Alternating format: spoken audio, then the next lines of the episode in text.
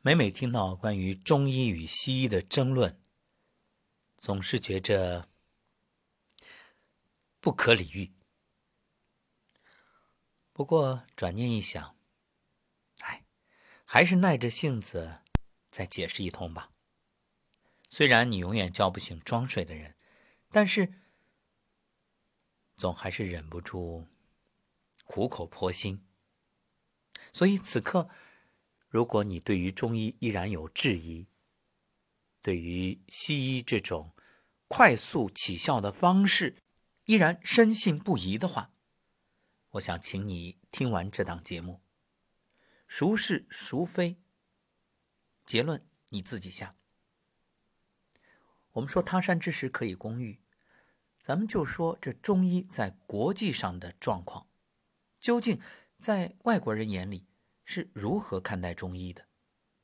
先说日本，日本作为我们的近邻，可以说啊，它对于中国从古至今一直是非常依赖的。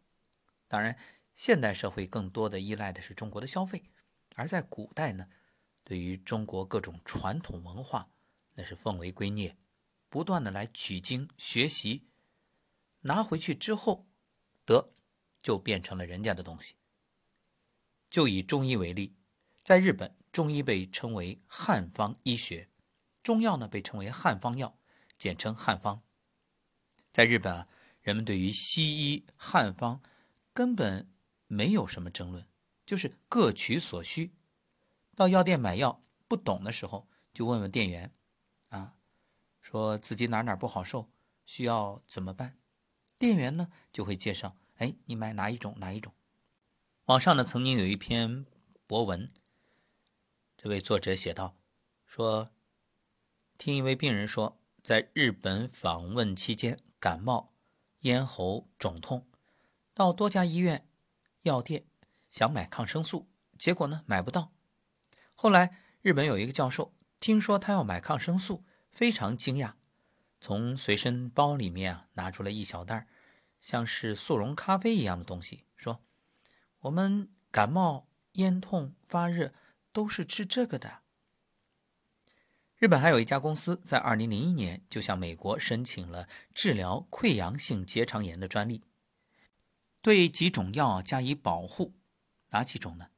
是以芍药为活性成分的，包括加味逍遥散、当归芍药汤、芍药甘草汤、桂枝茯苓丸这四个复方。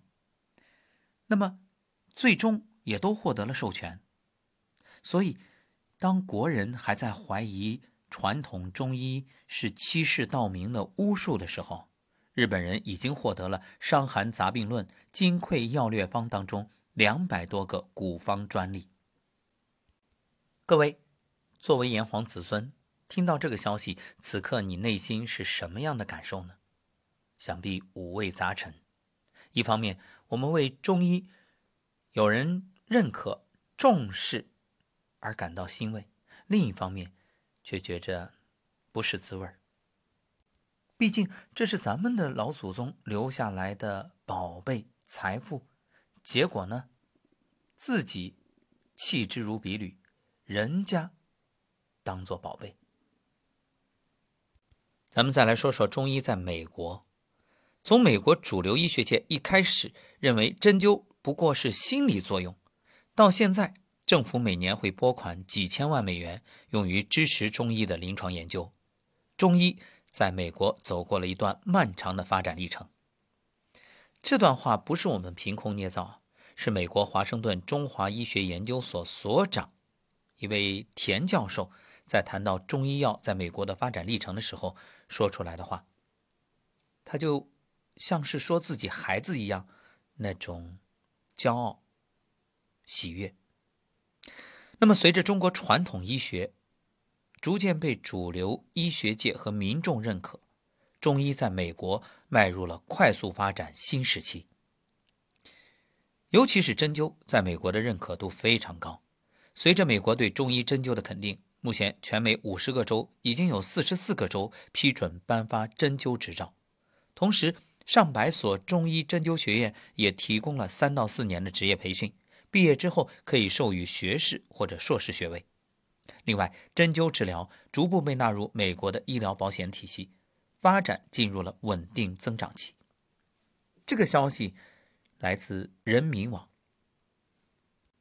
说到外国人给中药申请专利，这可不是日本人的专利，有一个以色列人，他也向美国申请了治疗消化性溃疡和痔疮的中药组方专利，而且成功了，受让给了阿联酋的一家公司。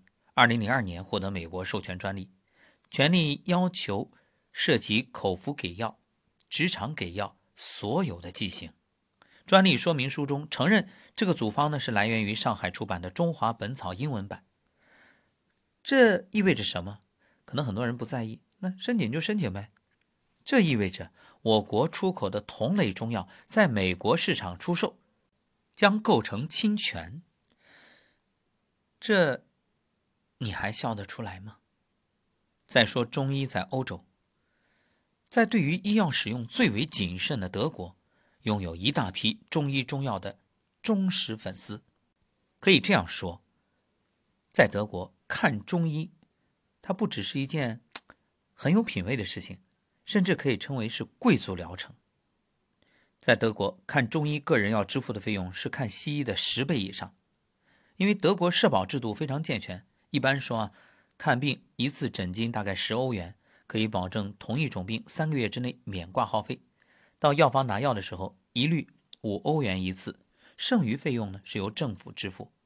而看中医一次却要收七十欧元的诊金，若是第一次就诊，诊费要一百欧元，医生开处方另外还要收十欧元，一贴药一般也要十欧元。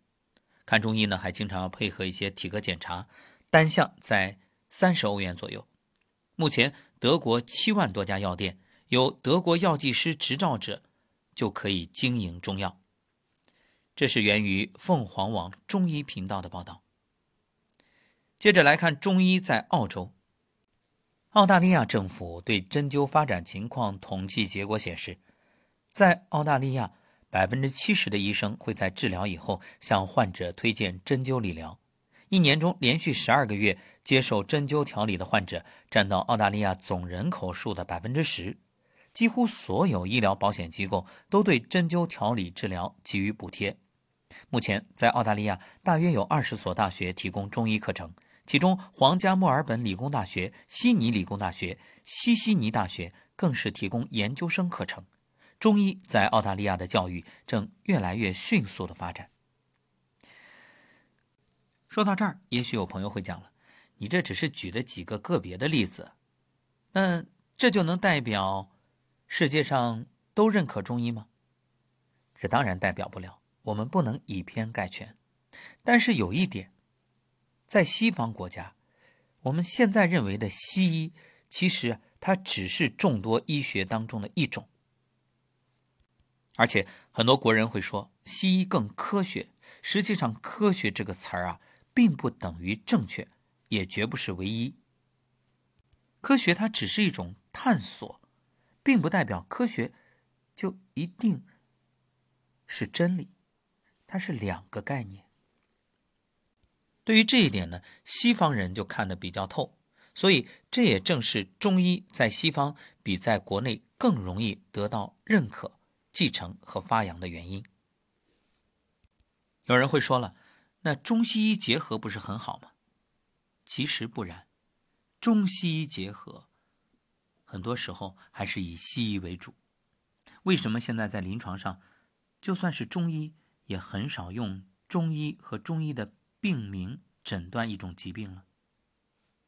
我们一说的疾病的名字，基本上都是西医所定义的。有人会讲，这有什么问题吗？治好就行呗。是啊，西医的化验诊断比中医的主观诊断更精确，因为真中医太少。而且听起来不过就是一个名字而已。有人会说了，何必小题大做啊？治好就行。问题就是，中医它的治疗对象不仅仅是肉体。你看，西医在肉体的层次做的非常精确，各种仪器，那让你啊眼可见，哎，心就立刻会相信。但是我们来做个比方吧，我们把人体比喻为计算机。西医的诊断对象就是计算机的硬件，那中医呢，不仅针对硬件，还包括软件、程序。所以，你以硬件的标准要求中医去诊治软件，不仅会出现误诊，而且根本无法按照中医本身的理论去治疗。一位学习中医的外国人就谈到了自己的经历，他说：“我在北京学习，每次生病就到一家著名的中医院门诊部。”但是很奇怪，每次医生都给我开西药，也许以为我是老外，怕我不接受中药吧。强调一定要吃中药的时候，这些大夫都觉得我很奇怪。后来我发现了，原来并不是因为我是外国人才会有这种待遇。我很多中国的朋友到这个中医门诊看病，医生啊也会首选西药，这就让我无法理解了。那么西医理论。根本不承认中医所讲的气、经络、阴阳、五行等学说，所以现在一些中医啊，为了迎合，为了让大家相信，也就采取了科学化，所以治疗配方的思维越来越接近西医的思维模式，选药呢越来越不按传统的性味模式相配，而是按西方科学的药理作用相配，这真是让人匪夷所思啊！还是前面所说的这个学中医的外国人，他说啊，曾经在一家中医院实习，一位胃酸过多的老太太来就诊，老师呢就按照中医的望闻问切循序诊断，然后告诉大家说，中草药里有七味药能够控制胃酸过多。随后啊，在一个只有十二味药的方子里，老师竟然把七味药都用上了。那这让这个学中医的外国人很费解，他认为不该这样，顶多一两味控制胃酸的药就够了，其他的都是调整胃酸过多的原因。所以，这位老师的思路显然是按照西医的胃病治胃这种想法。后来啊，老太太又来了，显然方子没有达到效果，所以这种思维模式的最终结果是丰富了西医，却弱化了中医。于是，中医伟大的传统在中西医结合之后，变成了西医的附庸。这真是太可惜了。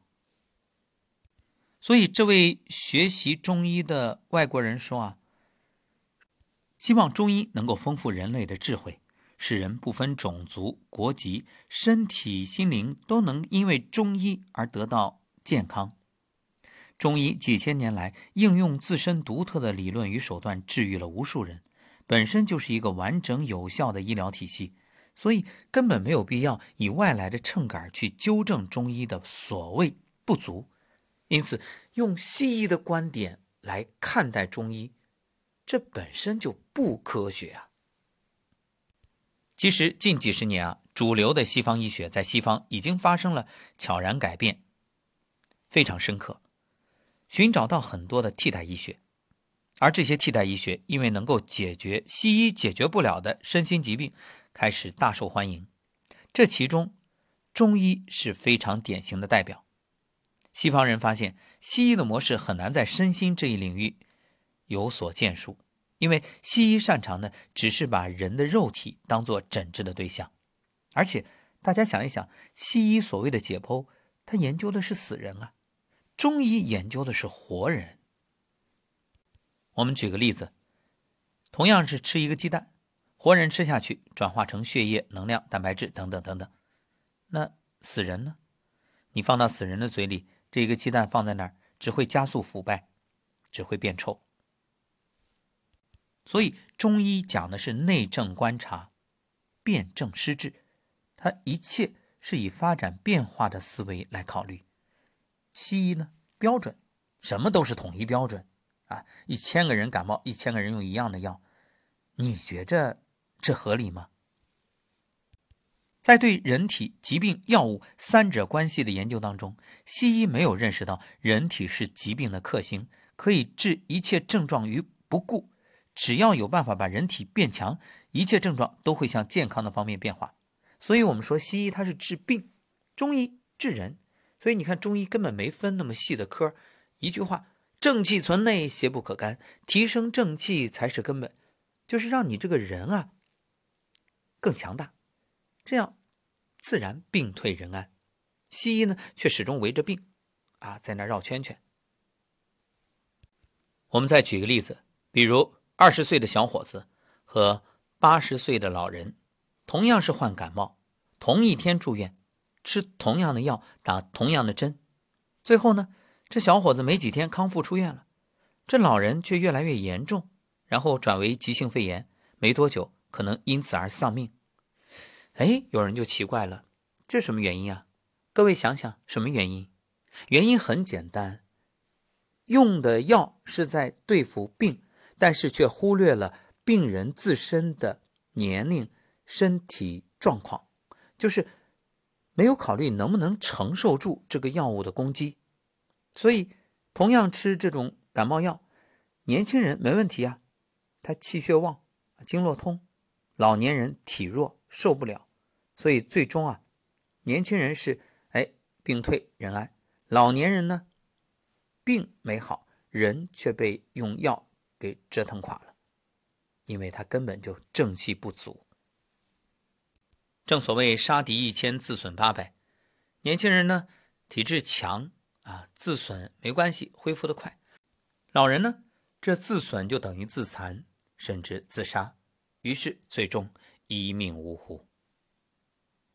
所以这就证明了人体。才是疾病的克星。人是有自愈力的，你的病好不是吃药吃好的，药只是控制住了症状，甚至有些时候药帮的是倒忙，对身体本身还有更大的伤害。所以真正的好取决于你自身的免疫力、抵抗力。你好了，那是你自己身体恢复好的，你不要把它归功于药。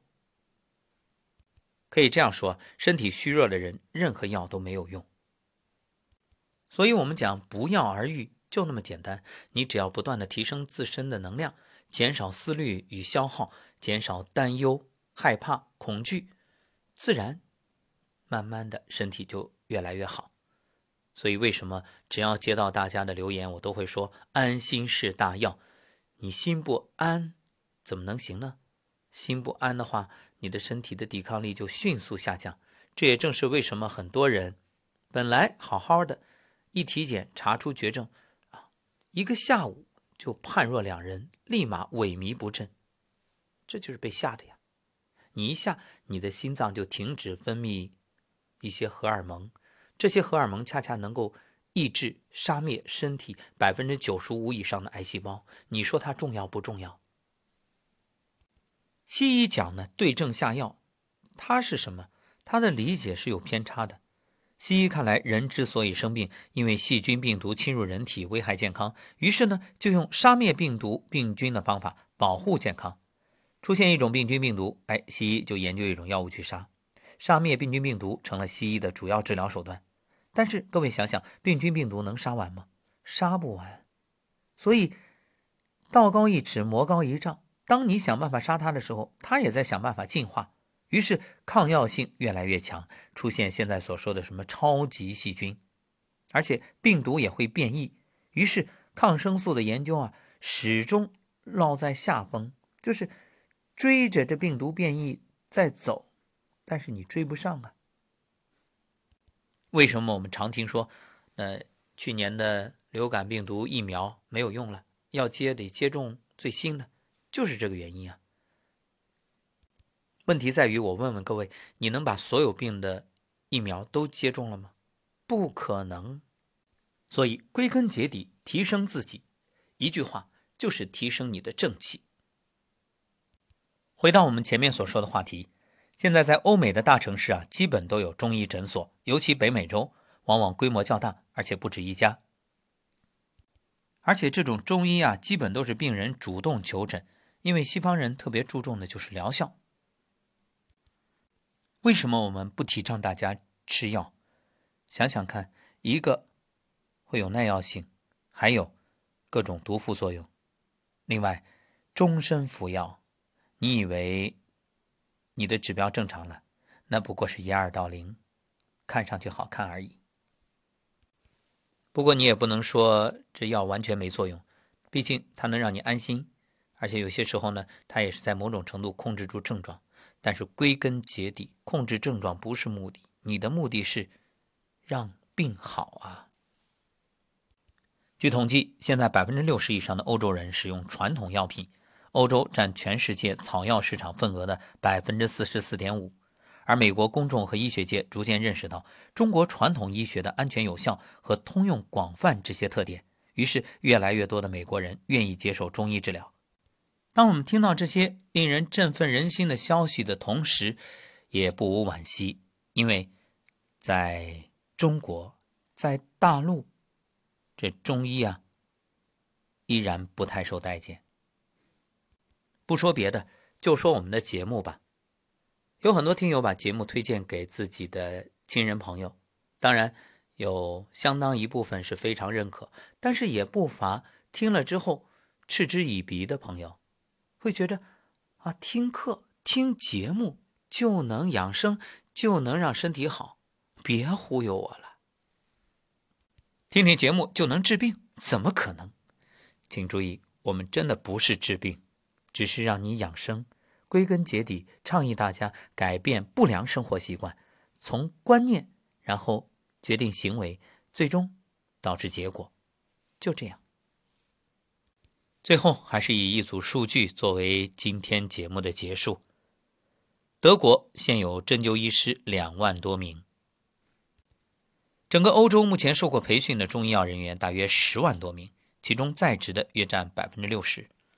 英国的中医诊所目前有三千多家，其中伦敦就有一千多家，针灸医师七千多，大小的中药供应商四十多家。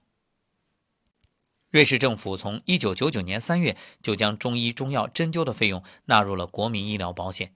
比利时把针灸纳入正规医学。意大利很多医院都有中医门诊部，全国草药店都能见到中草药、中成药。挪威成立了官方的中医药工作小组，加快对中医药的发展。目前在欧洲，主要中医药团体包括了。全欧洲中医药学会联合会、欧洲中药商会、全欧洲中医药高等教育学院联合会等专业组织，而且正积极配合欧盟以及各成员国政府对中医药立法和管理开展工作。今天这档节目呢，是来自一位在中国学习中医的外国人的观点。如果其中有不详实，或者不准确的地方，也欢迎大家指出来。归根结底，我们不是要否定西医，而是真正让大家明白中医的价值。愿更多人能够通过学习中医、了解中医、掌握中医，让自己获得健康。而我愿尽己所能，在余生做这样一件事儿，就是传承。传播、发展，让中医深入人心，造福大众。在此，特别要向所有继承与发扬中医的同仁致敬。